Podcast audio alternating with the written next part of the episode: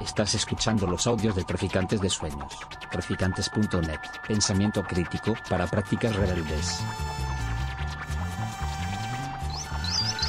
Traficantes de Sueños. Traficantes de sueños. Pues antes de nada agradeceros que hayáis venido, Eh, daros la bienvenida, por supuesto. Hoy estamos en un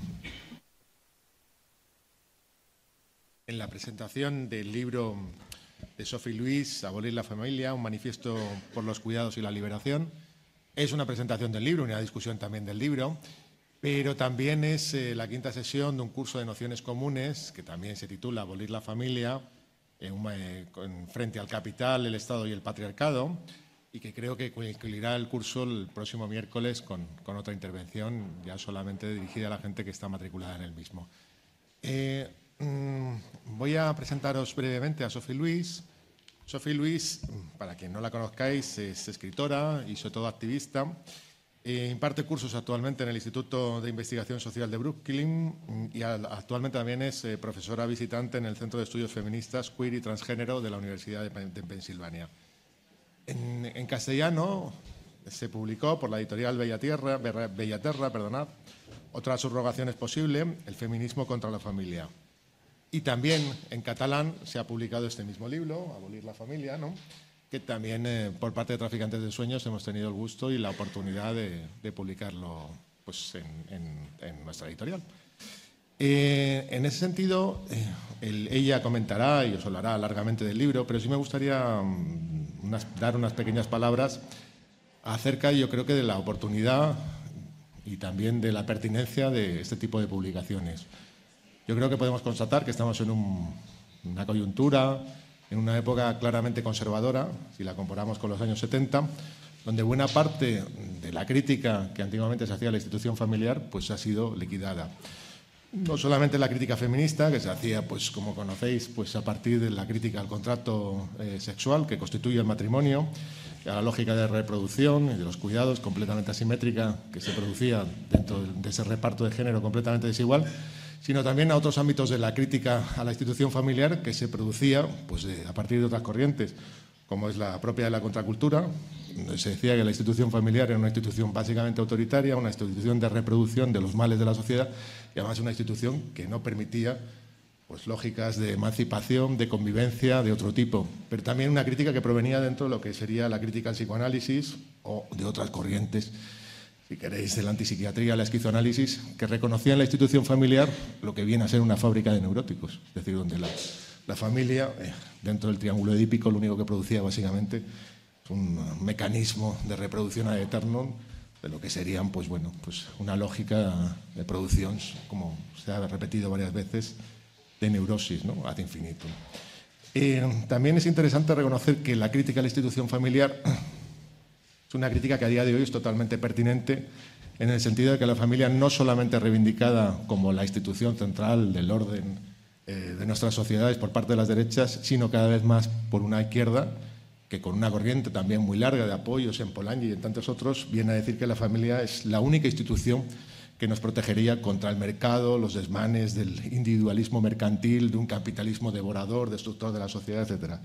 En ese sentido, también desde Traficantes de Sueños publicamos hace un tiempo, y tuvimos la suerte de tener aquí a la autora, Melinda Cooper, Los valores de la familia, cual se hacía hincapié, yo creo que en una dirección bastante correcta y totalmente distinta a la que he mencionado, de que la sociedad capitalista no es una sociedad de individuos, es una sociedad de familias.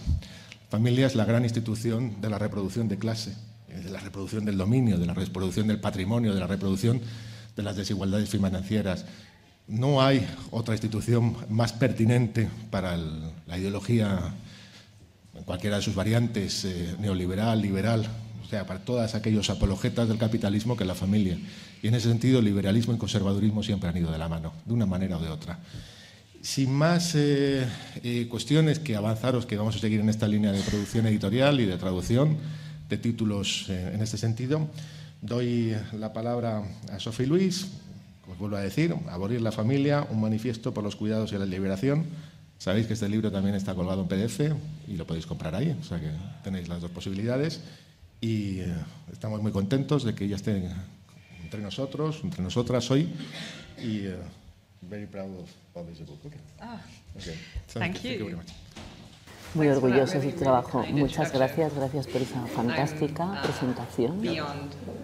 Solo una cosa muy rápida, quien tenga problemas con la traducción se dirige a Paco, Fran y Almudena, que estarán por ahí al fondo y os, os orientarán para cualquier problema. ¿Vale? Muchas gracias. I am embarrassed about my lack of Spanish. I have Siento de verdad no hablar castellano, hablo francés, alemán, pero bueno, no, aún no puedo hablar algo así en castellano. La próxima vez lo voy a intentar. Muy bien, quiero dar las gracias a todo el mundo, evidentemente, Traficantes, Naciones Comunes y Marta por hacer la traducción de manera simultánea, todos los compañeros que han, eh, me han llevado a una comida maravillosa hoy. Estoy verdaderamente abrumada y en cierto sentido me siento en la verdad un poco disminuida, ¿no? porque en Estados Unidos la crisis de cuidados es tan aguda, todo lo que he visto en Barcelona ayer y lo que he podido hablar con compañeros y compañeras del movimiento feminista militante aquí en Madrid me ha hecho constatar lo evidente y es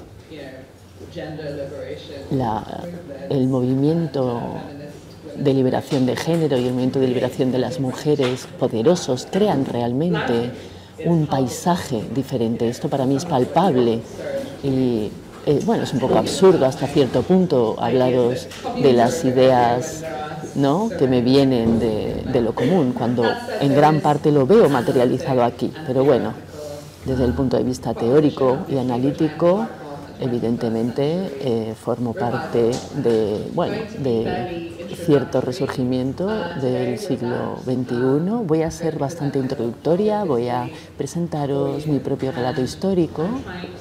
Estoy intentando, digamos, animar vuestro apetito para que quienes no hayáis leído esto, bueno, quizás un poco repetitivo si ya habéis leído el libro, pero bueno, si no lo conocéis, quiero abrir vuestro apetito para que a quienes no conozcáis esta cuestión, sobre este archivo concreto de política reproductiva revolucionaria en Occidente, que con mucho éxito ha sido borrada, oscurecida, tapada de nuestros sentidos comunes. Creo que nos deberíamos indignar por este borrado de esta historia.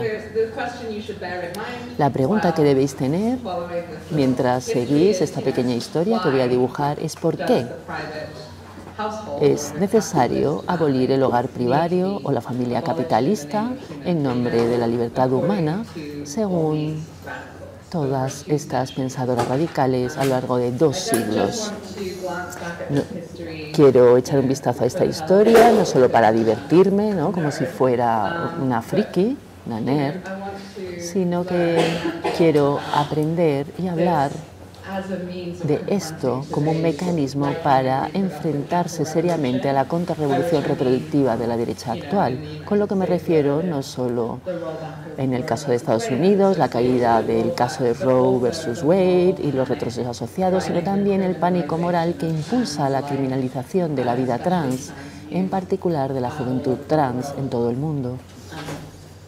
Y, bueno, la crisis de cuidados que está llegando a proporciones apocalípticas, con Naciones Unidas haciendo un informe llamado eh, La regresión de la infancia, porque nadie lo está haciendo bien en los hogares privados.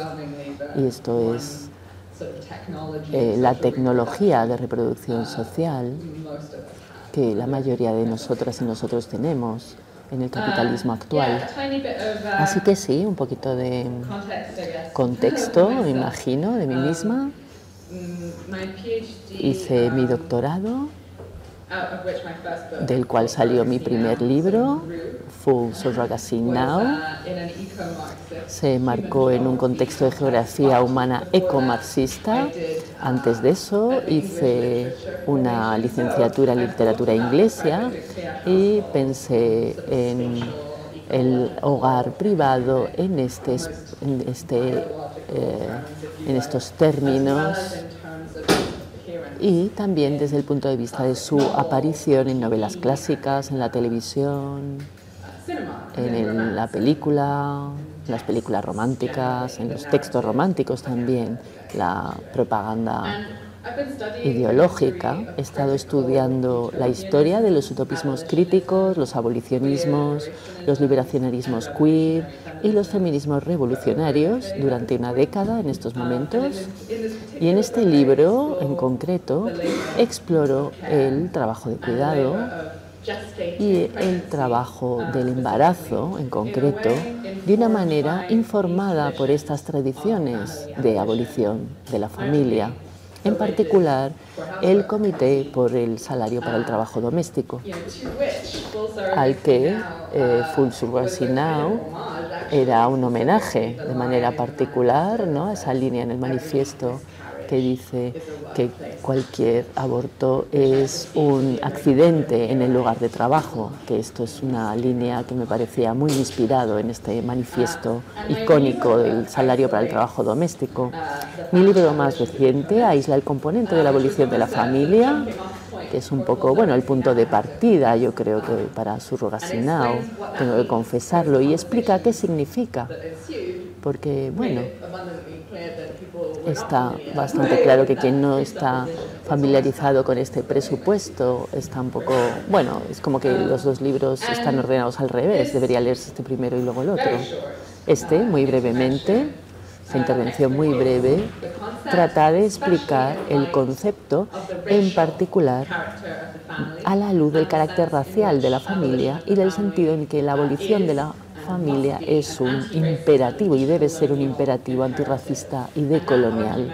Este argumento ocupa todo el capítulo, el segundo capítulo del libro Abolir qué familia.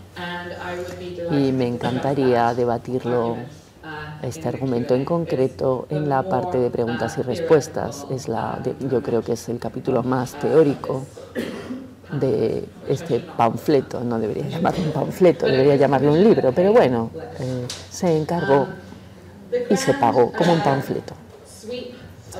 La gran historia de la abolición familiar que me gustaría transmitiros, para bien y para mal, empieza con una figura no particularmente antirracista o anticolonialista, Asa de Charles Fourier.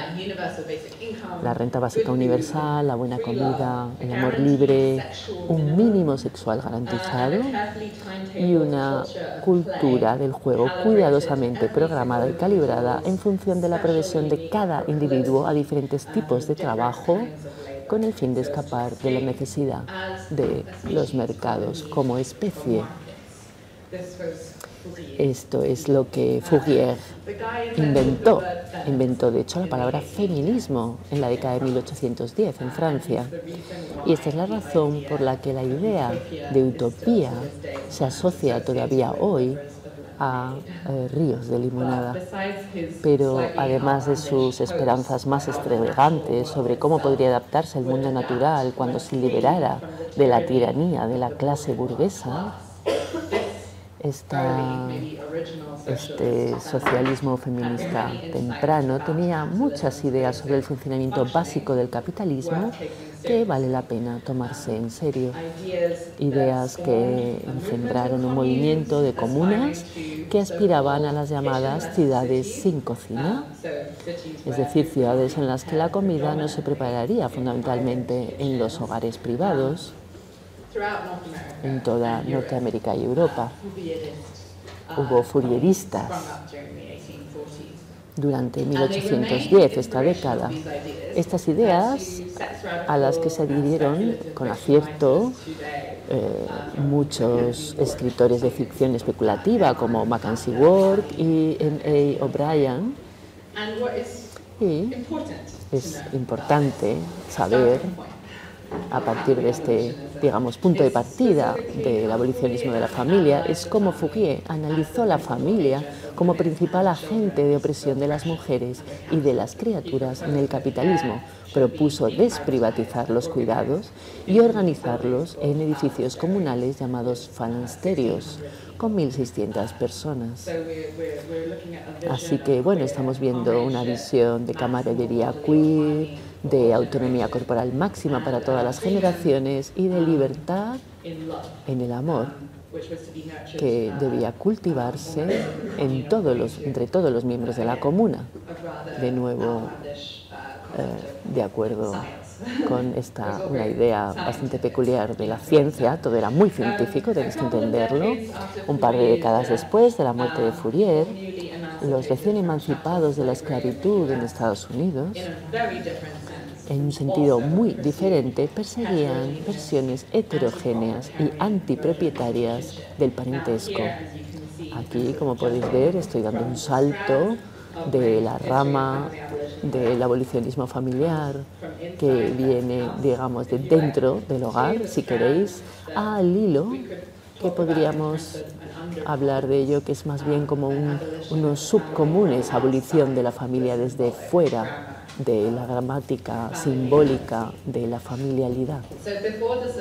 Así que antes de la guerra civil en Estados Unidos, una diversidad de trabajadores cautivos que habían sido robados, encerrados por robados, de sus comunidades africanas y transportados por Atlántico a través del eh, Paso Medio se desarrolló una diversidad de códigos románticos y sexuales encubiertos, incluidos los matrimonios no monógamos y los matrimonios laxos dedicados al cuidado de los llamados niños enamorados.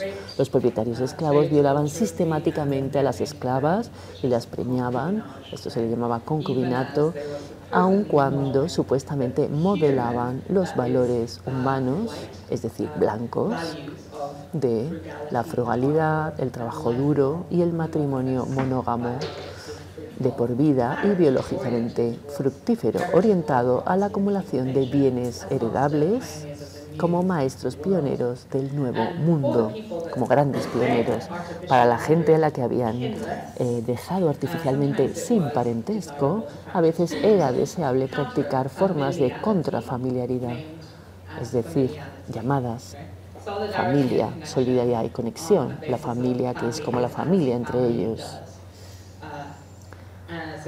Ser madres de jóvenes que se encontraban en el mismo hogar de esclavistas, hacer y revisar reclamaciones sobre la paternidad biológica según fuera necesario, devolver una esposa o un marido a su anterior esposa o marido cuando las circunstancias lo permitían, etcétera. Costumbres como esta sentaron las bases de una tradición de parentesco y polimaternalismo negro no nuclear que estudiosos como Cathy Cohen, Saidilla Harman, Alexis Palingums han descrito como estructuralmente queer. Antes de la emancipación, durante su cautiverio, las víctimas de la trata, jóvenes y mayores, se veían obligadas a adaptar sus compromisos mutuos para sobrevivir a largos periodos de separación repentina. Las relaciones de crianza se convirtieron en una forma de marronaje, robo, formación de comunidades cimarronas, robando el yo afín y relacionado de la persona cautiva. A esto le llamo abolición en el sentido de confrontación entre un, un humanismo inmanente frente a un humanismo definido por la esclavitud. No es extrañar, pues, que tras la reconstrucción, estas libertas, libertos y sus criaturas se lanzaran de cabeza a la familia. Los historiadores han descubierto que estas personas estadounidenses recién emancipadas es decir, recién estadounidenses, seguían manteniendo una diversidad de relaciones y estructuras familiares mayor que la de sus contemporáneos blancos en granjas o fábricas. Esto desde el punto de vista eh, del Estado, desde luego. Demasiados libertos y libertas seguían tendiendo a cohabitar de forma promiscua, a criar a los hijos de manera no monógama y adoptar un enfoque alarmantemente relajado del significado del matrimonio. Si vemos este archivo de los historiadores, ¿no? Eh, el, digamos, eh, la, la, oficina del Estado no estaba segura de querer una familia negra, pero cuando veía que esta población no estaba demasiado interesada en la familia, hicieron, ¡ey, ey, ey! No, espera, sí, sí, os tenéis que casar, tenéis que hacer familia y solo puede haber un varón en cada hogar, etcétera, etcétera. Algo más. Fue este fracaso preocupante de la población liberada a la hora de acceder al salario de la familiaridad privada, lo que impulsó a una serie de trabajadores sociales, ministros de la Iglesia, policías y legisladores a imponer agresivamente el matrimonio legal y a iniciar acciones judiciales contra las violaciones por parte de los afroamericanos de la decencia matrimonial. Muy bien, vamos a dar un salto. Ahora volvemos a dentro del hogar, al hilo de dentro del hogar los alemanes del siglo XIX, de los que tal vez habéis oído hablar, Karl Marx y Friedrich Engels, incluyeron la abolición de la familia en su manifiesto comunista. La llamaron, como sabéis, la infame propuesta de los comunistas, que hace que hasta el más radical se sobresalte. De hecho, a diferencia de otros filósofos radicales de su época, Proudhon, Bakunin, Marx y Engels se oponían totalmente a la familia por su privatización de los cuidados. Por desgracia, esto no suele eh, subrayarse. Los, eh, digamos, marxistas ortodoxos no suelen subrayarlo no llegaron a esta posición antifamiliar a partir de una reflexión desde la destrucción simultánea de la familia por la esclavitud y la imposición de esta a sus víctimas.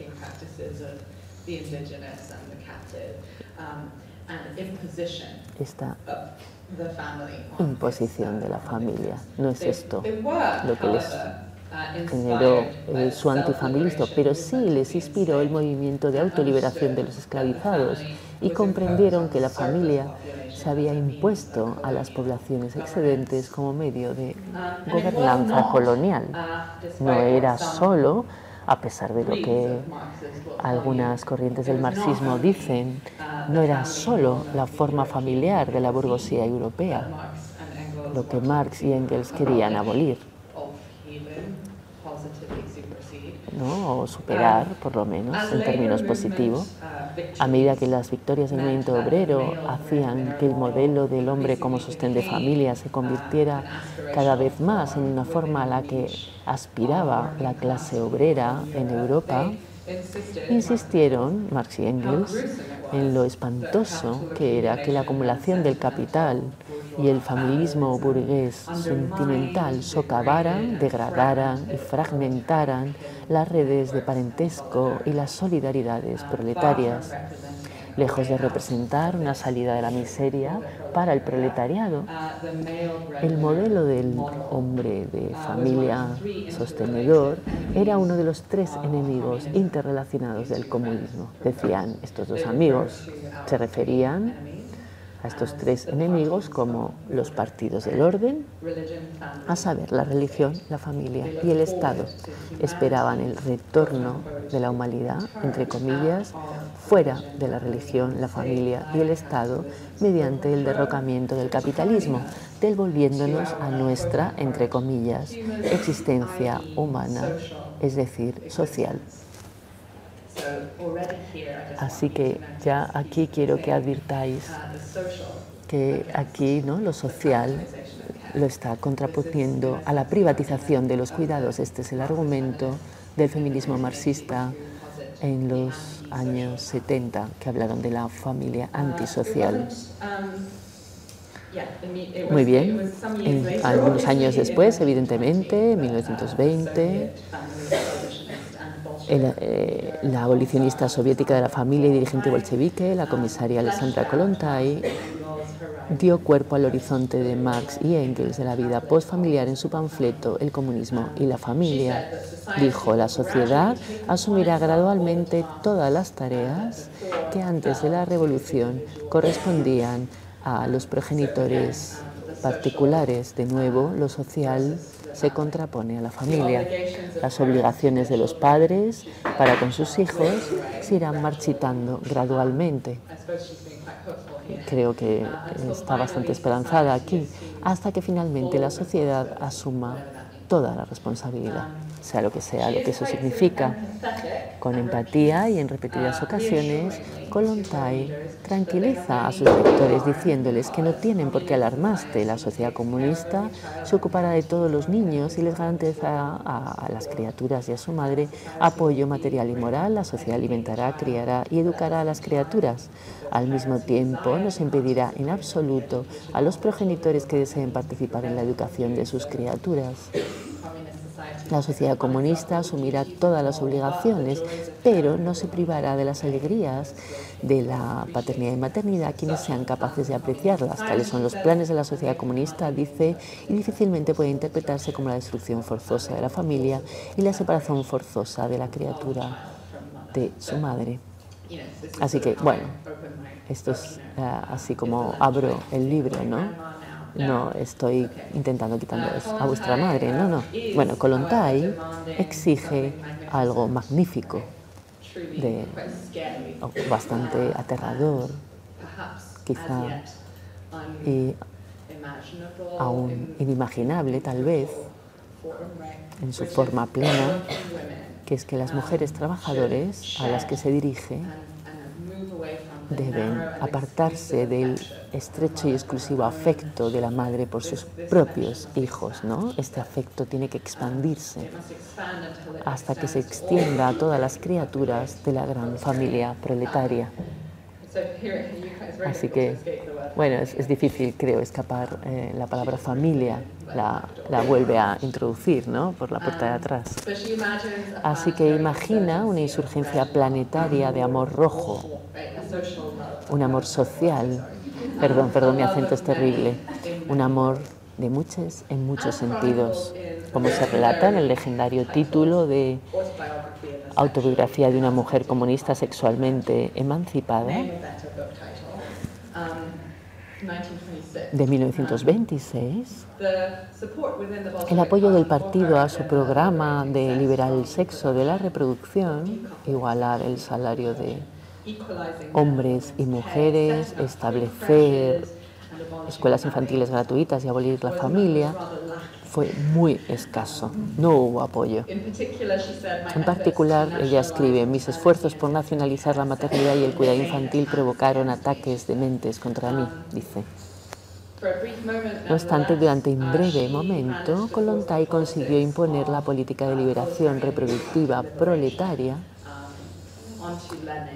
en, digamos, en la oficina de Lenin. No solo ella, desde luego su logro más célebre fue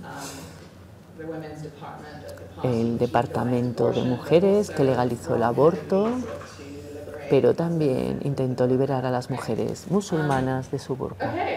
Así que muy bien. Es bastante trágico, ¿no? Lenin le dijo a Kolontai que tenía razón, pero que no era el momento. Que, de nuevo, es una, un argumento muy habitual, por lo menos en mi experiencia vital.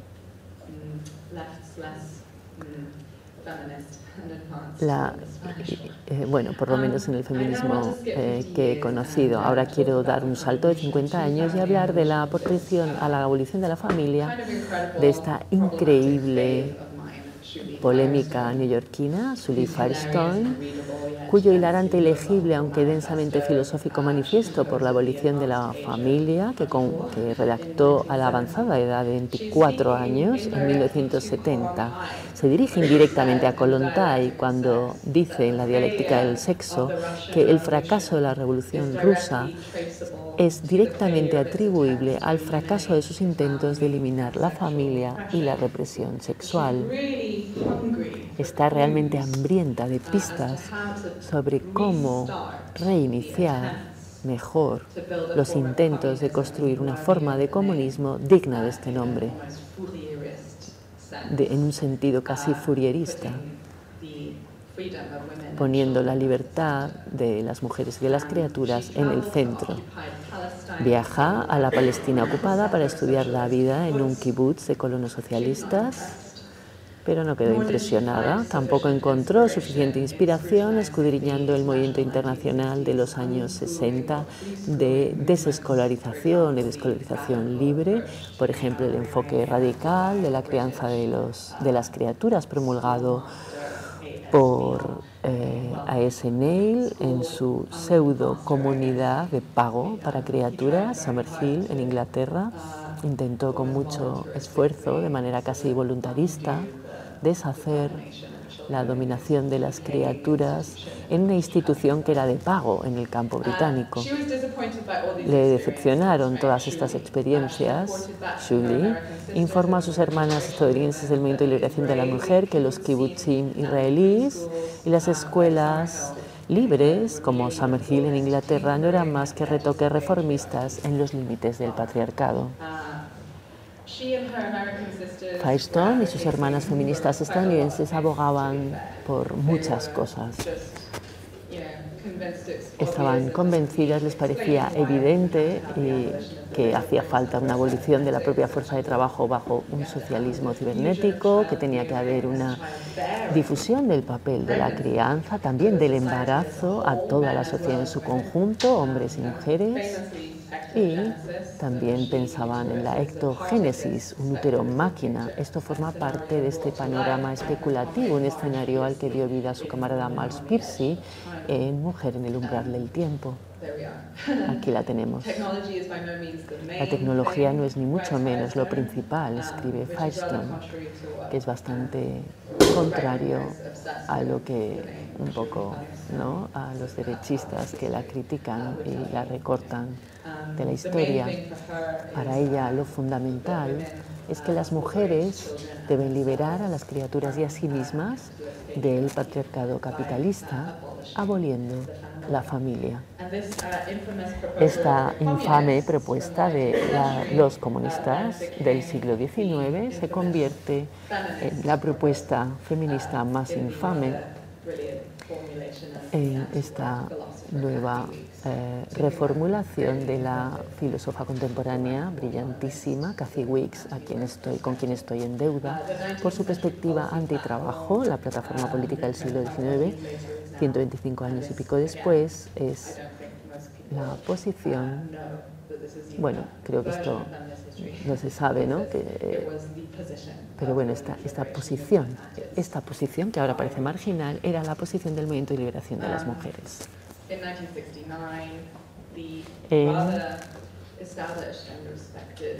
1969, Linda Gordon estaba escribiendo sobre la necesidad de abolir la familia en el mimeógrafo del movimiento estadounidense llamado Women, una revista de liberación, esbozaba la postura feminista revolucionaria, y esto era bastante mayoritaria, cuando decía que la familia nuclear debía ser destruida y que la gente debía encontrar mejores formas de vivir junto y que además este proceso debía preceder y seguir el derrocamiento del capitalismo. No fue hasta el año siguiente cuando eh, se publicó La dialéctica del sexo, que avanza una visión de un futuro donde las criaturas y las personas adultas, habiendo eliminado el capitalismo, el trabajo y la distinción sexual en sí misma, de manera, eh, digamos que ocupan hogares gobernados democráticamente, lanzando todas estas cosas. ¿no? Les parecía que era derrocar la clase, el trabajo y los mercados era una tarea evidente y necesaria.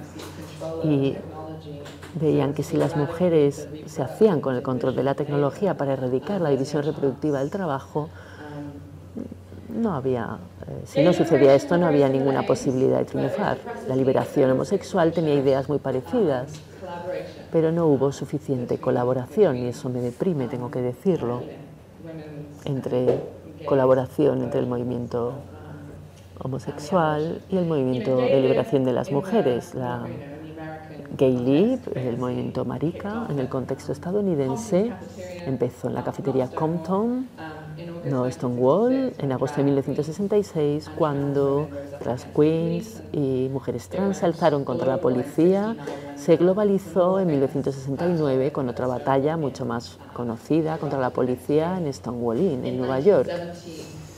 En 1970, las veteranas de Stonewall y militantes del Frente de Liberación Gay, y esto incluye a Silvia Rivera, Marcia P. Johnson, Bambi Lamour, Web Scarpi y otras fundadoras de STAR, las revolucionarias de acción travesti callejera, y bueno, se apoyaban en un. Eh, digamos, prácticas casi mafiosas con contactos inmobiliarios y organizaron una recaudación de fondos para abrir una comuna trans eh, llamada la Star House en el East Village, donde estas eh, mujeres trans hacían trabajo sexual y,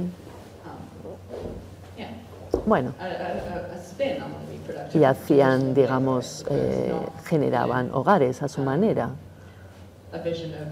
hay aquí no es una visión de evolución de la familia, pero sí que fue un lugar de refugio y de producción de saber para sobrevivir como refugiadas de la familia privada heteropatriarcal, como fugitivas de la familia nuclear heterosexual, siguen teniendo un legado en la actualidad.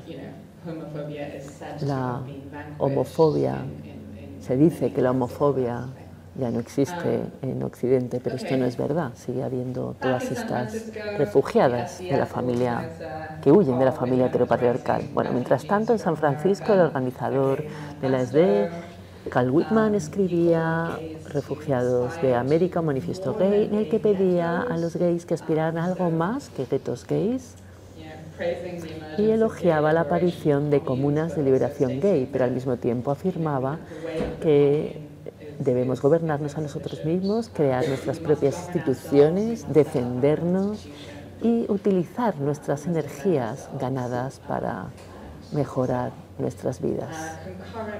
Al mismo tiempo,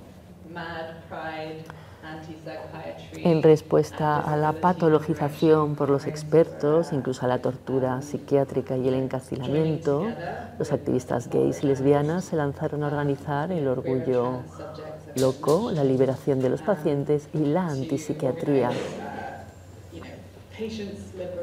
Y esto fue, una efervescencia de conferencias, como una titulaba Esquizocultura, que unió a queers, a neurodivergentes, para desafiar el poder de los progenitores, padres y madres, y de los doctores, de los médicos.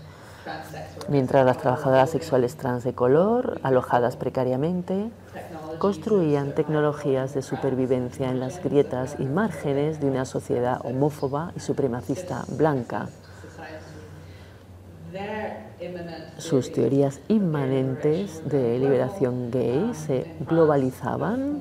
En Francia, el Front Homosexuel de Acción Revolutionnaire publicó un, comunicado en 1971 en el que declaraba su intención de hacer estallar la familia patriarcal. Ese mismo año, el GLF, el Frente de Liberación Gay de Londres, redactó su manifiesto. Toda nuestra sociedad está construida en torno a la familia patriarcal. Afirmaban su análisis. El proyecto dice nosotros dos contra el mundo y eso puede ser protector y reconfortante, pero en realidad también puede ser asfixiante. Solos o aislados en pareja somos débiles, como la sociedad quiere que seamos. La sociedad no puede acabar con nosotros tan fácilmente si nos fusionamos. Tenemos que unirnos, entendernos, vivir juntos. Pero nuestras comunas y colectivos gays no deben ser meros lugares de vida cómoda o peor aún, simples extensiones del gueto gay. Tenemos que cambiar nuestras actitudes hacia nuestra propiedad personal, hacia nuestros amantes, hacia nuestras prioridades diarias en el trabajo y el ocio incluso hacia nuestra necesidad de intimidad. Así que vuelve a aparecer el tema, no separar a la gente entre sí. En realidad lo que intentamos es reunir a la gente por primera vez en la historia, de hecho.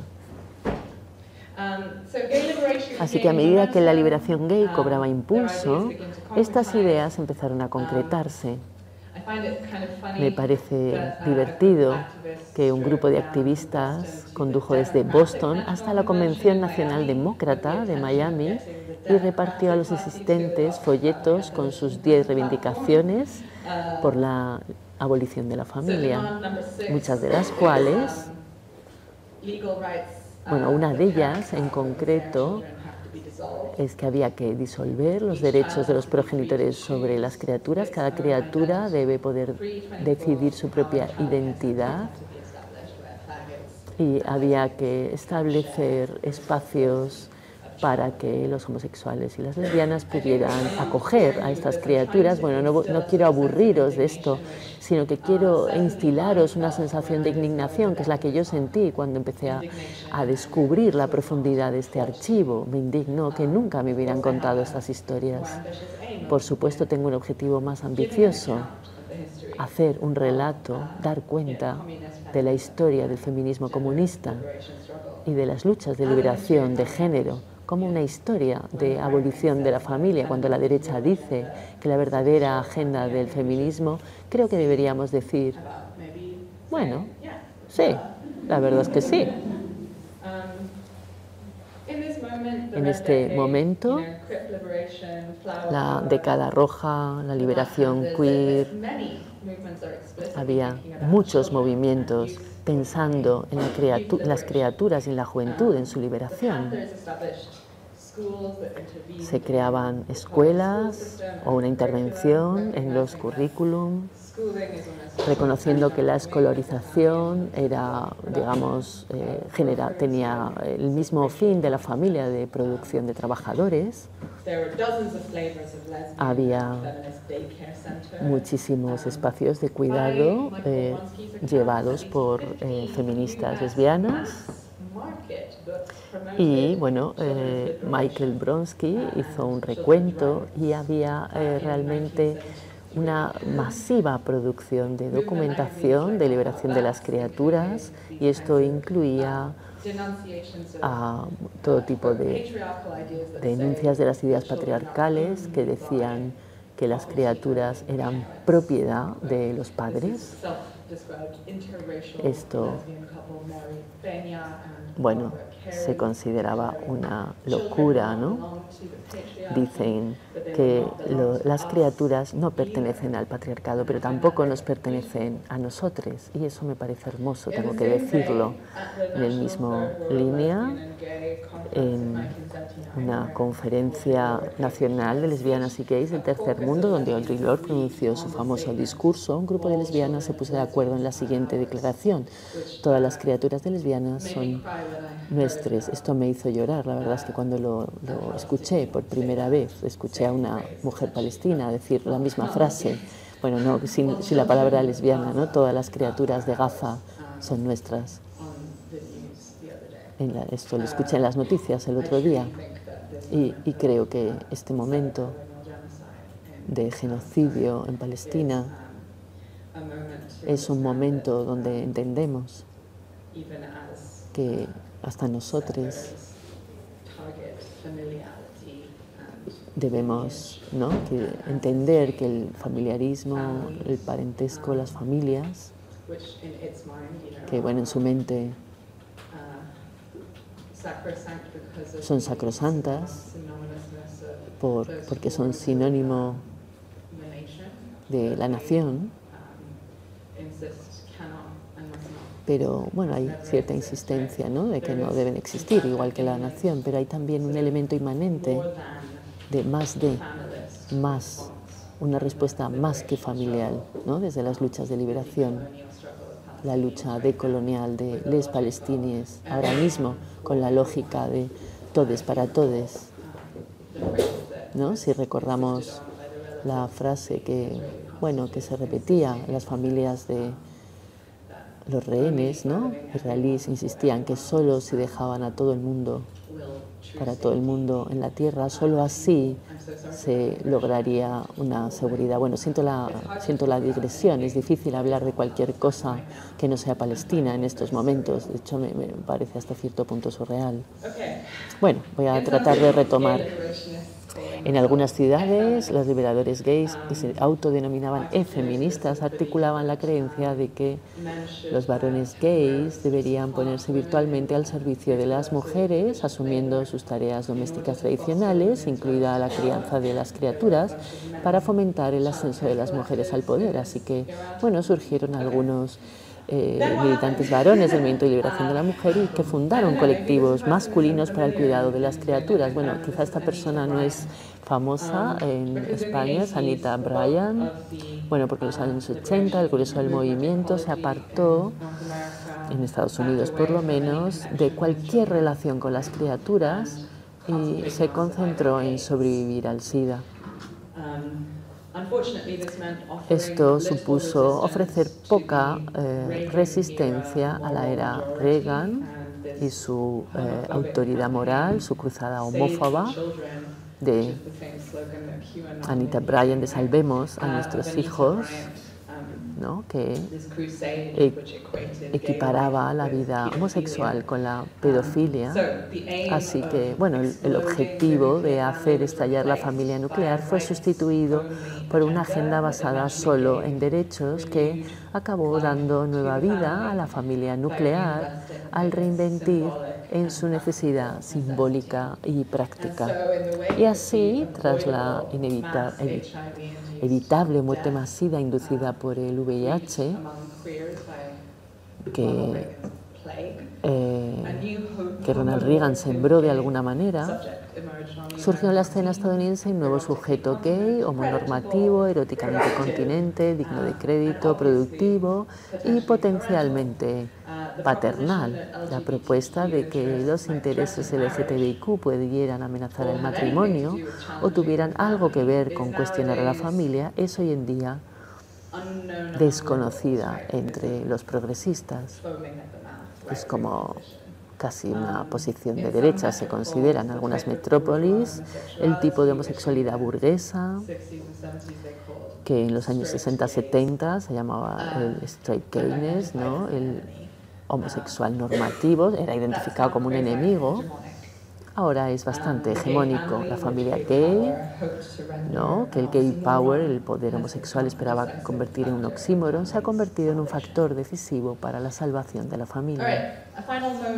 Un último movimiento al que me gustaría analizar es el ala radical del movimiento por los derechos sociales que fue parte del movimiento, ¿no? Hubo ciertos eh, solapamiento con el movimiento por el salario para el trabajo doméstico, poco después de que la liberación gay comenzara en Estados Unidos, un grupo de feministas italianas, como probablemente sabéis, eh, bueno, como Hijes de Talibán y la Bruja, de Silvia Federici, creo que todos lo hemos leído.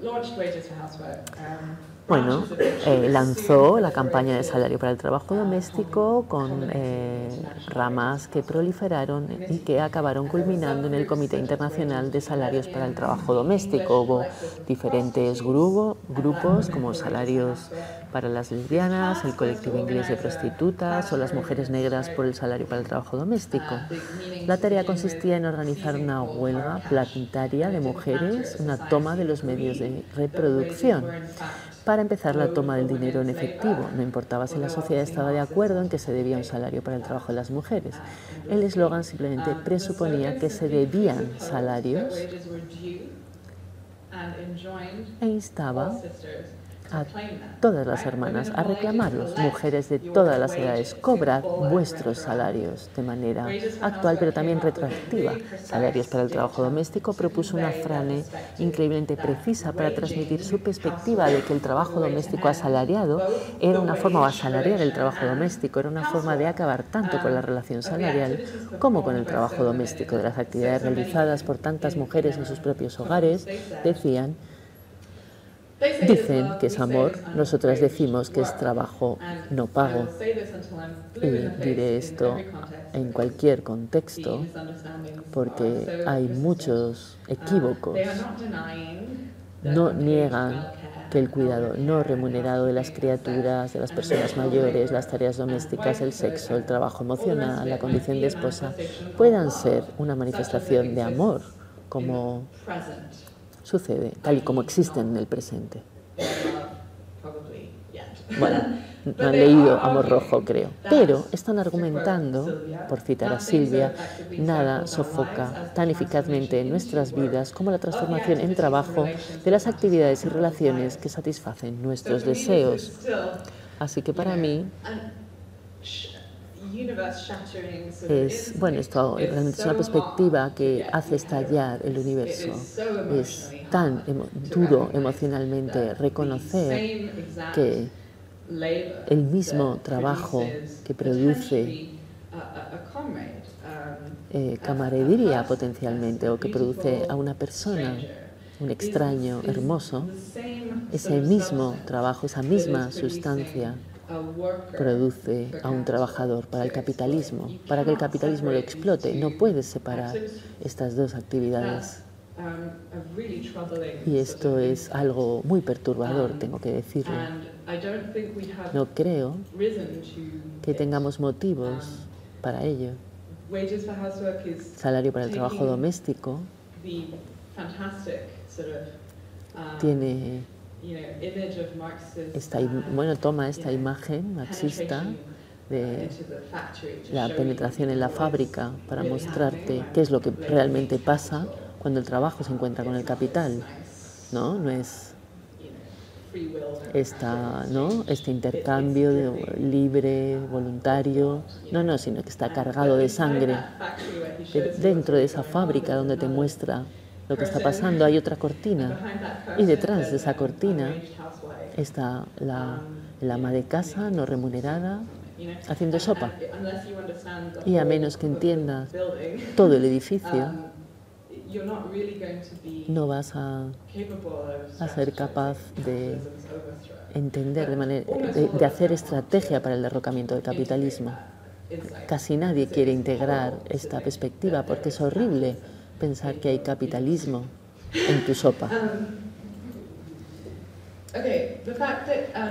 El hecho de que el cuidado de un hogar privado en el capitalismo sea a menudo una expresión de deseo amoroso, al tiempo que es un trabajo que ahoga la vida, es precisamente el problema, esta paradoja. El hecho de que el ellos, ¿no? de esta frase, de ellos dicen que es amor, jefes, maridos, padres, no se equivoquen al respecto, ilustra la insidia de la violencia que las cuidadoras encuentran y ejercen en la forma familiar, porque evidentemente las mujeres también tienen su propio interés en el patriarcado. Y esta es la razón por la que las trabajadoras domésticas remuneradas y no remuneradas y las madres remuneradas y no remuneradas siguen teniendo que luchar porque ser consideradas como trabajadoras y la razón por la que ser reconocidas como trabajadoras sigue siendo solo un precursor de algún día poner fin a nuestra explotación y por extensión empezar a conocer una forma nueva y diferente de amor, tal y como la imagen colontal, un amor más allá de la familia. Porque en el capitalismo, a partir de salarios para el trabajo doméstico, el amor a menudo sirve a los intereses de la clase dominante porque puede aprovecharse para reducir los salarios. Seguro que no estás en esto por el dinero o incluso negarlos por completo. Haz lo que amas y no trabajarás ni un día de tu vida. El mandato de, género, de cuidar por amor, no por dinero, oculta los aspectos molestos, repetitivos, invisibles, agotadores y limitantes del trabajo que implica la construcción de cualquier tipo de hogar, aunque también pueda ser muy satisfactorio. Bien. Y el principio de que algunas cosas no deberían estar a la venta, solo por resumir esto, se convierte en una forma de disfrazar la realidad de que en todas partes, en todas las calles, lo están, están a la venta, y de excusar que se pague mal a los que hacen la venta. Así el movimiento por el salario para el trabajo doméstico no era un absoluto, ¿no? Eh, su intención no era mantener el trabajo doméstico tal cual, sino más bien abolirlo, tal y como he dicho. Querían abolir este- el trabajo doméstico y todo el trabajo ahí. Su plataforma, de hecho, fue reformulada y clarificada por Federici con la fórmula salarios contra el trabajo doméstico. Y esto eh, fue muy importante, ¿no? Para, porque yo hago, eh, desde luego, apoyo la movilización de las trabajadoras domésticas, pero algunas demandas que veo hoy me parece un poco por detrás, porque tienden a tener este elemento, ¿no? De valorar al trabajo de cuidados o dar dignidad al trabajo doméstico. Desde mi lectura, este momento en, en el activismo de los derechos sociales, So yeah, digamos que se dedicaba of más bien en un abolicionismo de la familia, la envergadura de esta ambición de la liberación de la mujer comunista, la ambición de los liberacionistas del movimiento gay, asombra a los lectores de los años 70, ¿no? Y de la misma manera que a, eh, que a los lectores de Marcia Inglis les puede alucinar que hablaran también de abolición de la familia, pero por lo menos había cierto contexto, ¿no? Cada vez que cuando si excavas en estos archivos, esto es cada vez más evidente. Todo el mundo, desde Kate Millett hasta Tony Kate Bambara, condenan a la familia como opresora de mujeres y criaturas, antierótica, supremacista blanca. Esto en los años 70, todo el mundo, incluso personas como Betty Friedan, ¿no? En 1963 Did a 180. Antes de retractarse, desde luego, ¿no? Y dar un giro de 180 grados y decir que el hogar privado era un, eh, algo maravilloso. Pero en 1963 lo llamó un campo de concentración muy cómodo. Así que si hoy no conocemos esta historia, es porque los movimientos fueron primero derrotados y luego borrados. Su historia fue borrada. Fue borrada por, eh, perdón, perdón, por feministas culturales que antes eran marginales, eran muy bioconservadoras, sobrevivieron a la derrota hasta cierto punto de la izquierda. Voy a leer la historia de la segunda ola, ¿no? que la mayoría de la gente conoce hoy. Oh, la segunda ola solo hablaba, en realidad era trans excluyente, etc, etc. Esta es una versión de la historia escrita por las idiotas del movimiento de liberación de las mujeres pero en ese momento en realidad todo el mundo le parecían idiotas. En 1979, desde la victoria capitalista, desde los largos años 60, el grito por abolición de la familia quedó enterrado bajo una extraña especie de vergüenza. En palabras de Wick, las feministas han, empezaron a intentar retroceder dar marcha atrás, si esto tiene sentido. En su artículo de portada para Village Voice, Ellen Willis, la feminista revolucionaria, aborda el fenómeno de todas, las, eh, de todas las camaradas cuando abandonan la abolición de la familia y actuando como, ¡hey! Estamos, estábamos locas. Y, y nombra esta mentalidad diciendo, no, no logramos la abolición de la familia, esto demuestra que estábamos equivocados, la familia es necesaria, ¿no? Este tipo de frases. A ella le molestaba muchísimo. Dice que a todos sus amigos ¿no? que se estaban resignando a su derrota y caían en masa en la nostalgia, idealizando la familia y culpando al capitalismo de su colapso. Cuando bueno, Melinda Cooper es muy clara ¿no? al respecto. La historia de la familia es la historia de la crisis de la familia. Puedes ¿no? remontarte a la antigua Grecia y puedes decir que la gente dice, oh, la familia está en crisis, está a punto de destruirse. Así que esto es un rasgo estructural. Así que bueno, las camaradas de Ellen Willis, eh, digamos que aspiraban a la abolición de la familia, pero luego ya no. Y esto es lo que sucede cuando hay una derrota. Es difícil ¿no? reconocer que has perdido. Es difícil racionalizar que esta derrota tiene que ver con, con nosotros mismos. Muy bien, voy a tratar de resumir. Lo que ella intenta decir es que no lográramos en unos pocos años revolucionar una institución que ha durado miles de años, cumpliendo funciones indispensables a la vez que opresivas, no es algo de lo que sorprenderse ni de lo que avergonzarse. No deberíamos sentirnos avergonzados, ni tampoco sorprendidos de que el proceso de derrota material imaginativa que Willis ya documentaba estaba, ¿no? que estuviera ya operando cuando Thatcher llegó al poder en Gran Bretaña y luego Reagan en Estados Unidos y que esto se fue afianzando. Haríamos bien en recordar que no importa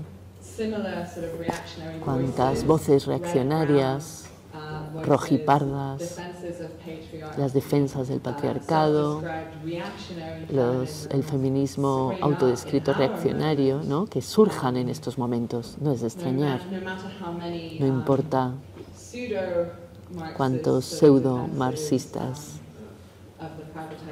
defiendan la privatización del cuidado, la amenaza que os he subrayado siempre se puede convertir en una llama que nos encienda.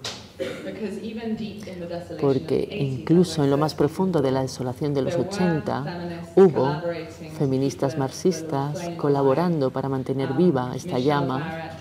Michelle Barrett y Mary McIntosh escandalizaron a muchos en la izquierda británica al especular que sí, cuidar, compartir y amar estarían más extendidos si la familia no se los apropiara. Macintosh y Barrett hicieron, elaboraron un argumento muy interesante para, eh, digamos, desarrollaron eh, ¿no? un argumento bastante potente para hablar de la incompatibilidad entre el socialismo y el familismo. De hecho, la familia no es un colectivismo, es un individualismo cuando la gente dice que el antídoto a la automatización de la sociedad neoliberal es la familia, en realidad prescriben la causa del problema como antídoto. Como era de esperar, dado el éxito del neoliberalismo, se produjo un parón de 30 años en el abolicionismo familiar entre 1985 y 2015 en el contexto anglo-occidental. En 2015, gente como Daniel Cave, digamos que empezaron a aparecer eh, manifiestos, por ejemplo, uno llamado Kindercomunismos, un análisis feminista de la familia del siglo XXI y una propuesta comunista para su abolición. En 2018, la académica feminista negra Tiffany Habo King eh, defendió la abolición de la familia defendiendo que las prácticas de creación del mundo negro deben prever la vida fuera de las categorías actuales que embotan los esfuerzos para reelaborar lo que significa ser humano. Y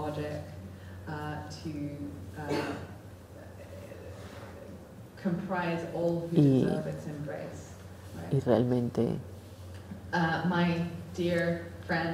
eh, mi querida compañera co-conspiradora, Emily O'Brien, también ha publicado material, ah, tiene un libro también titulado Abolición de la Familia, tenéis que invitarla.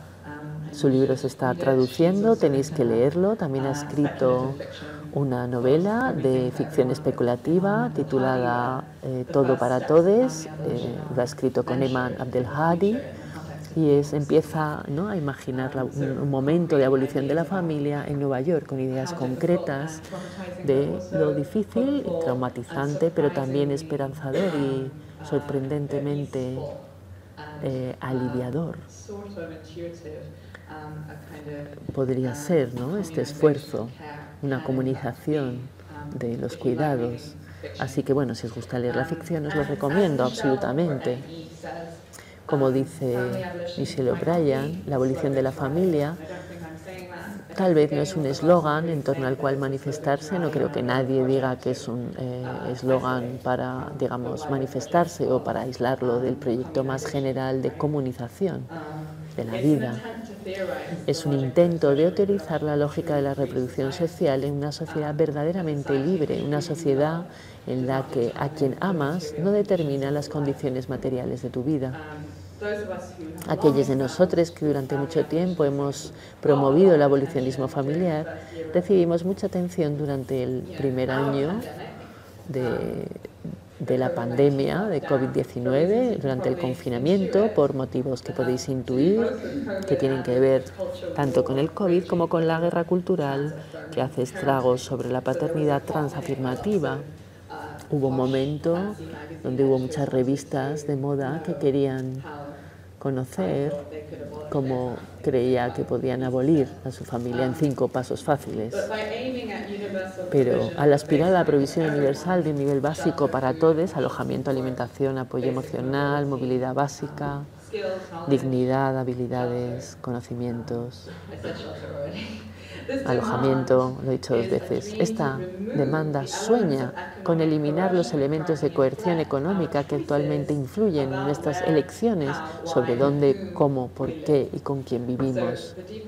Así que la desprivatización de la mayoría de los recursos reproductivos, desde las cocinas hasta las escuelas infantiles o guarderías, podría sobrevivir con versiones privadas suplementarias de estos mismos, ¿no? Si alguien eh, te gusta hacer parentesco, venga, está bien.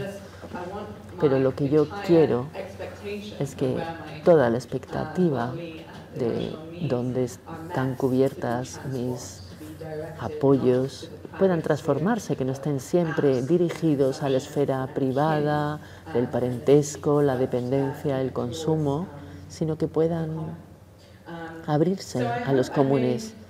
Espero haber dejado claro con esta visita relámpago a los sueños de amor rojo a través de la historia que la abolición de la familia no consiste en separar a las personas, sino en unirnos y que no tiene nada que ver con eliminar el vacío el único sistema de apoyo que muchos de nosotros tenemos. Por el contrario, es un llamamiento a crear las condiciones de posibilidad para que nuestras relaciones florezcan y se multipliquen. Gracias por vuestra paciencia y atención.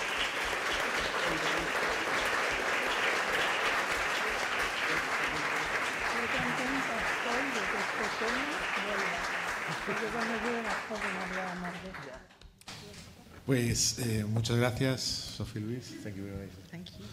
Eh, muchas gracias, Marta, por la traducción y a, y a Zenobia por estar aquí una vez más. Y lo que vamos a abrir es un pequeño debate, si os parece bien. Entonces, si alguien quiere comentar algo, Frank, que está ahí, y, o, ¿quién tiene, y Almudena, que está ahí, os pueden pasar el micro para que se grabe. Podéis hacer las preguntas en, en castellano o en castellano-inglés y así la recibe directamente. Y si no, pues le traduciré lo que yo entienda, que no será mucho. Aquí hay una.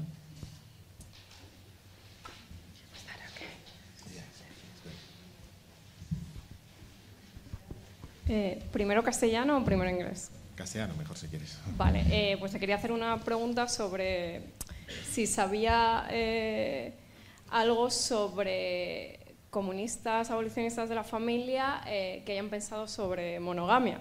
Porque como alguien que está muy involucrado en la abolición de la familia, me, me interesa mucho porque creo que la monogamia es una ideología totalmente nociva y con una tasa de mortalidad muy grande. Y entonces te quería preguntar sobre la historia de, eso, porque hay mucho, he leído mucho del abolicionismo de la familia, pero particularmente sobre el papel de la monogamia dentro de esa tecnología no he leído tanto, por si conocía algo. Se lo pregunto. Si quieres, sí, si no... Sí. No, no, se lo puedo preguntar yo. Uh, hi, thank you very much for being here. Uh, no, I was saying that I'm, I'm very involved in, you know, in ab abolishing the family, but I'm very interested in uh, what communist uh, thinkers have uh, written about monogamy, mm -hmm. because for me monogamy is absolutely linked with uh, family and it's a really noxious ideology with a high body count. So I'm really interested to, to know if uh, some communist thinkers have uh, worked on this area. Ah, thanks. I really love the way you put Gracias. that. Me encanta cómo lo has planteado. Uh, yeah. Sí. Well, um, I think Emma Goldman talks Creo que Emma Goldman habla de la monogamia. Sí, sí, lo hace. Kollontai también, mucho de hecho. ¿Y más reciente? A ver, a ver, vale, vale. Interesante, sí. De nuevo, sobre la forma de pareja en eh, la revista Lies. Eso sería un texto que me viene a la cabeza. Yeah, I mean, actually, in fact, if Y bueno, de hecho, si googleas en uh, inglés forma pareja, couple form, la forma pareja, esto te um, lleva a, uh, a un poco las, eh, el análisis más orientado a la comunización de estas cuestiones de la no monogamia. Así que sí, mm, también puedo echarle un ojo, la verdad. O reflexiones de tu parte. Ah, vale. Kathy Weeks Kathy Weeks es muy, bueno, tiene sus cosas con respecto a, la- a lo poliamoroso. Bueno, me, me encanta, ¿eh? Cathy Wicks, pero ella insiste mucho en esta idea de que lo poliamorosa por sí misma no abole la familia en absoluto. Creo que lo sabemos, ¿no? Nada por sí mismo abole nada. Creo, de hecho, bueno, me inclino a, una defensa más enérgica del imperativo moral, político, o por lo menos una crítica adecuada de la forma pareja. ¿no? Sin que esto se convierta en una prescripción. Nadie debería sentir o sentirse obligado. Eh, bueno, porque multiplicar formas de pareja no acaba siendo una no respuesta, una manera de no responder. ¿no? Es- hay, creo que una- hay un artículo que habla de esto, ¿no? que en realidad la- lo poliamoroso solo multiplica la forma pareja y no permite ir más allá en realidad. Creo que hay maneras de ser menos cínicas con respecto a la potencialidad de un vínculo erótico antipropietario desde la izquierda. De hecho, me deprime un poco el, el- estado del debate en la izquierda. En realidad, bueno, porque lo estoy haciendo yo también, la verdad. En Estados Unidos está muy de moda decir, si eres de izquierdas, ¿no? que, que la gente poliamorosa están haciendo, ¿no? que están haciendo diferentes formas de parentesco. Pero bueno, eh, la vida es demasiado breve para no ser honestes, ¿no? Así que, bueno, yo la verdad es que me inclino más a utopías más amplias. Gracias por la pregunta. ¿Alguien más quiere comentar algo?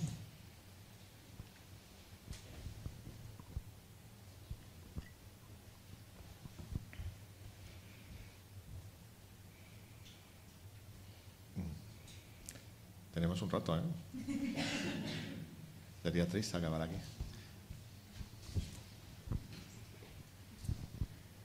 Eh, hola. em, quería preguntar, o sea, dijiste em, antes que habías notado mucha diferencia entre, entre cómo se practica mm, el feminismo radical em, eh, aquí en España en comparación con los Estados Unidos. Y mm, quería saber si querías, bueno, si podrías decir algo más de lo que has visto y, y qué te ha gustado sobre ello. Um, I was wondering, um, thank you again for a very uh, stirring talk, um, but you said earlier about the fact that you'd um, sort of witnessed a lot of like really inspiring things here in Spain um, in comparison to what you'd seen in the US, and I was wondering if you wanted to talk a bit about uh, those, um, the differences you've noticed and like what you like about what you've seen so far here in here in Spain. Yeah, thanks for the question. I, d- La pregunta. yeah, I, I don't want to shy away from. No, no quiero apartarme de ello. He estado eh, aquí 36 horas, Ah, pero bueno, a partir de esta eh, muestra tan extremadamente minúscula, tengo la sensación, bueno, quizás es una muestra un poco autoseleccionada, porque claro, la gente que me invita, bueno, ay, no quiero ser ahí como, ¿no? De, oh, yo soy una pobre estadounidense y vosotros sois maravillosos. Bueno, no soy estadounidense, pero llevo tanto que casi lo soy. Eh, pero bueno, no sé cómo hacer comunas. Bueno, creo que, bueno, tengo, he notado, ¿cómo decirlo? Un, una sensación masculina de izquierdas, ¿no? De que desde la izquierda masculina siente que hay que tomar en serio el pensamiento trans y feminista o bueno, por lo menos hombres importantes de la izquierda aquí, parecen haberse visto obligados por las feministas y las movilizaciones trans y queer a tomarse nuestras reivindicaciones sobre el capitalismo. En serio, es mi impresión, lo que es, la impresión que he sacado de 36 horas de interacción aquí. No sé si esto es una buena respuesta o una respuesta suficiente de momento.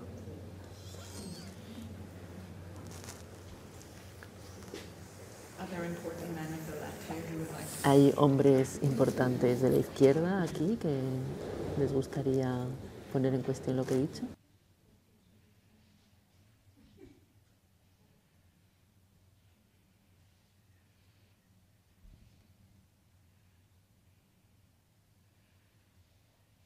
¿Alguien más? I was joking, sorry. Estaba haciendo un chiste, ¿eh? pero me gustaría eh, saber lo que todos pensáis, por supuesto.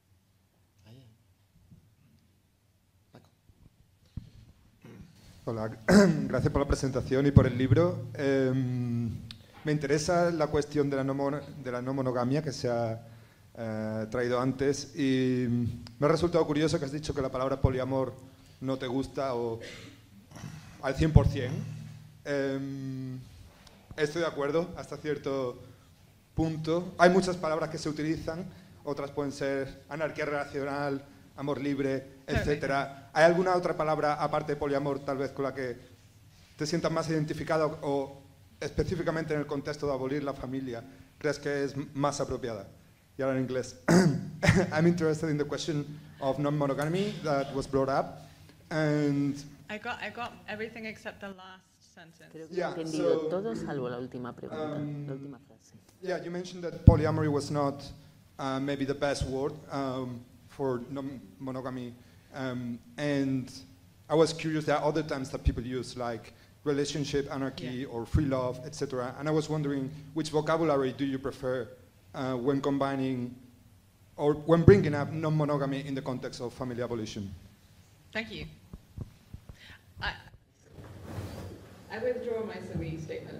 Yo, eh, la verdad es que eh, retiro eh, todo lo que he dicho. Bueno, no, eso no es de ayuda. La terminología no es tan importante, me parece, o necesariamente. Um, De alguna manera me gustan los conceptos y las palabras que son fáciles de utilizar de una um, manera que muestra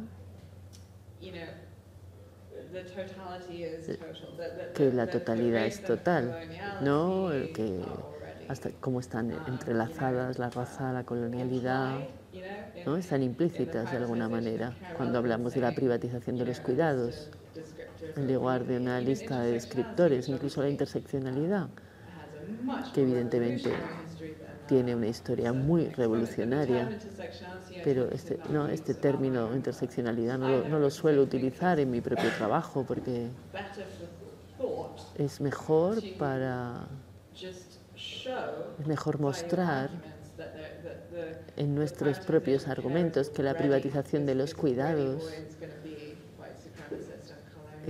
eh, implica un supremacismo blanco y que así es como se construyó el capitalismo. Entonces no tenemos que añadir esto es interseccional. no, bueno, no estoy segura de si esta idea es suficientemente clara, pero me parece que lo poliamoroso nombra una pluralidad y me pregunto, tengo, me da un poco la sensación que sigue reificando lo romántico demasiado, ¿no? Esta distinción ¿no? las diferentes formas de relación que evidentemente siempre tenemos porque somos seres humanos y nuestra especie se constituye a partir de la relación, ¿no? Deberíamos, por ejemplo, de hablar de rupturas de la amistad de manera más seria. Bueno, porque eh, Shelley Branstone tiene un nuevo eh, podcast que se llama La teoría de la ruptura y es sobre la importancia de honrar los momentos de ruptura. Pero bueno, esto es una nota aparte. Creo que como todos, evidentemente, somos poliamorosos, ¿no? Yo amo a más de una persona y doy por hecho que tú también. Me parece, me gusta amor rojo, porque, bueno, soy un poco romántica del comunismo, la forma del amor contra la forma propietaria. Esto es el elemento interesante desde mi punto de vista y puedes tener o tenemos eh, formas muy neoliberales de poliamorosía. Espero que esto sea una especie de respuesta.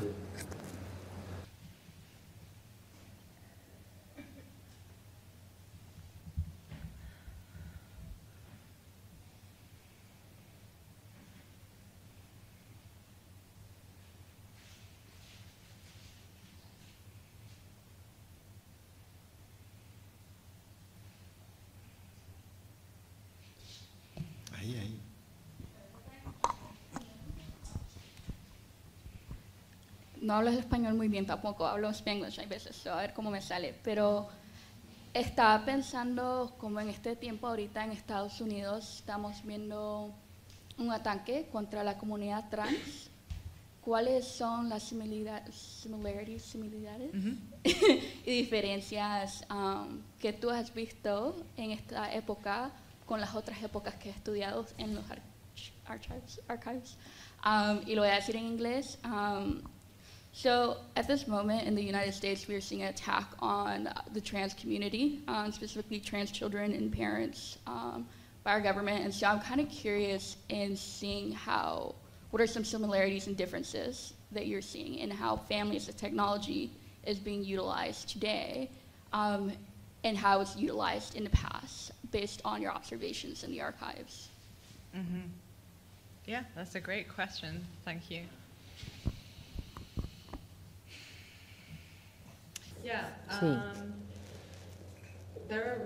Hay historias fascinantes que, bueno, no quiero un poco eh, jactarme de conocerlas, ¿no?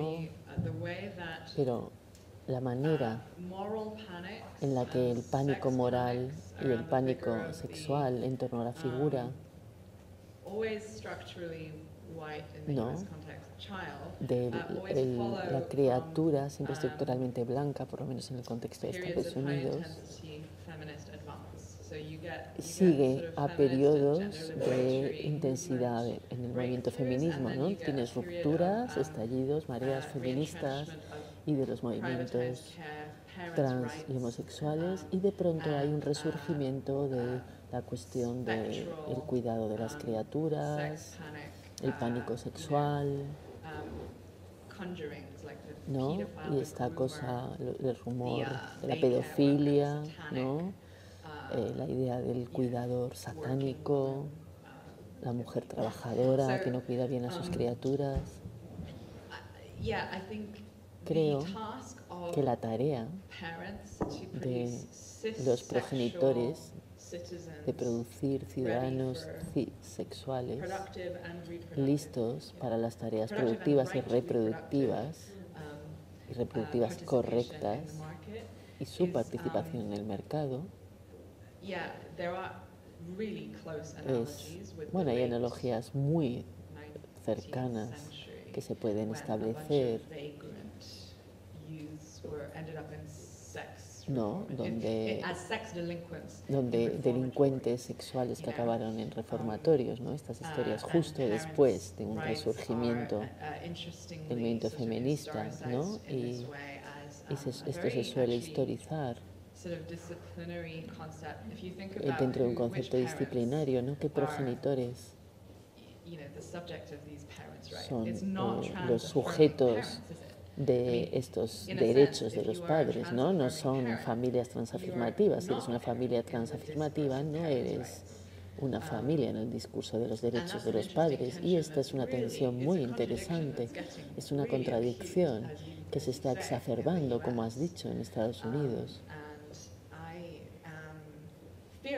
Y la verdad es que, bueno, me da um, miedo, la, me, aterra, me aterra la falta colectiva de, a la hora de contrarrestar estas acusaciones um, que se lanzan, ¿no? ligadas al pavor sexual. uh, Mi identidad, my, si uh, quieres, mi modo de vida um,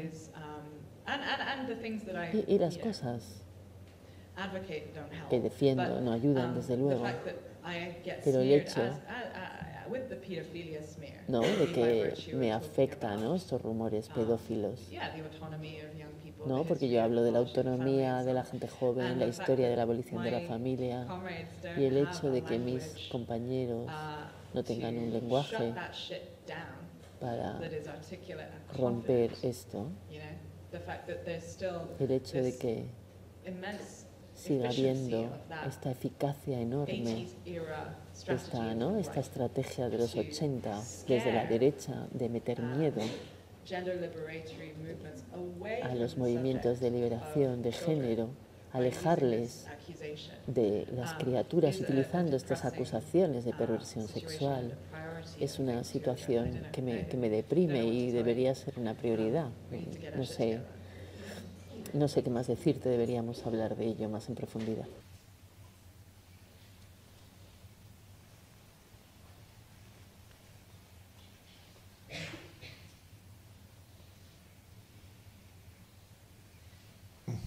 Hay tiempo ¿eh? para alguna más. Si no lo veis, lo.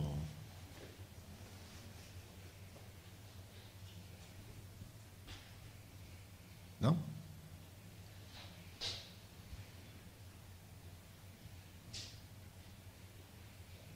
Pues lo dejamos. I went on for a very long time, I know. Thank you Creo que me he extendido mucho. Muchas gracias por vuestra indulgencia. Y bueno, sé eh, que también es una exposición muy anglocéntrica, solo bueno para decir algo un poco inflamatorio y bueno, para añadir a este último hilo de conversación que se ha abierto. No sé cómo es exactamente en España, pero he estado escuchando que hay analogías, ¿no? Esta guerra contra las vidas trans, contra las criaturas trans y, y contra todas las criaturas en realidad.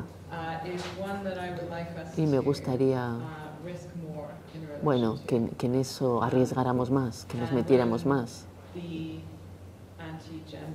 Y cuando el fascismo antigénero viene y nos dice la ideología de género y el transgenerismo es un, eh, un- es un contagio y las criaturas solo lo hacen porque lo han escuchado en internet o porque tienen amigas que lo hacen, quiero que les paremos los pies y que no les cedamos tanto terreno discursivo sobre esta cuestión.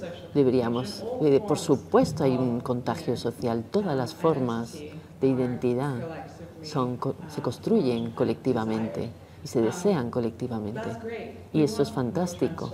Queremos más criaturas trans. Deberíamos aprender a querer, no disculparnos o pedir disculpas o defender a las criaturas trans. Eso es fundamental. Me gustaría terminar aquí. Gracias. Muchas gracias.